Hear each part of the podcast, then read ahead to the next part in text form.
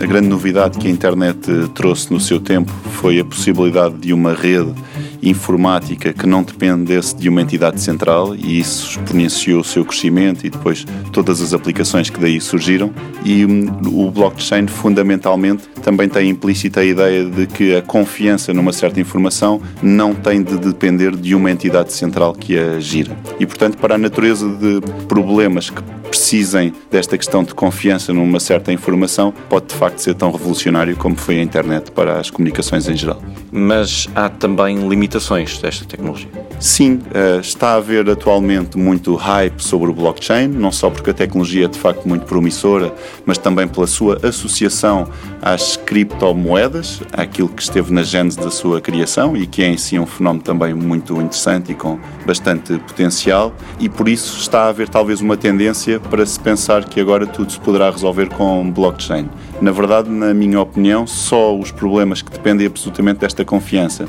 e em que é possível descentralizar a informação, mas mesmo assim mantê-la credível, é que poderão ser resolvidos. Adicionalmente, a natureza da confiança que vem para a informação que está descentralizada num, num blockchain resulta da quantidade de hum, participantes, por um lado, nessa, nessa rede e no esforço que cada um emprega, o que faz com que a tecnologia atual de blockchain não é muito adequada a algo que necessite de grandes capacidades de processamento, porque justamente ela própria necessita de grandes capacidades de processamento sem conseguir ter um output muito elevado. Com isso dito, também as tecnologias originais que estiveram na gênese da internet não eram, por exemplo, nada adequadas à transmissão de vídeo ou de voz com qualidade e na altura até se pensava que nunca na vida teríamos, por exemplo, vídeo com qualidade na internet, o que hoje, compreensivelmente, já, já não faz qualquer sentido e é, aliás, uma das grandes aplicações da internet. E, portanto, não na sua forma atual,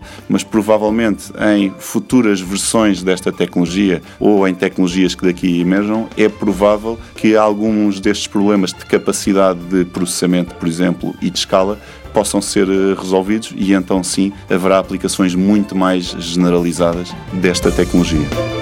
Economia em Movimento é uma parceria TSF e UI. UI a construir um mundo de negócios melhor.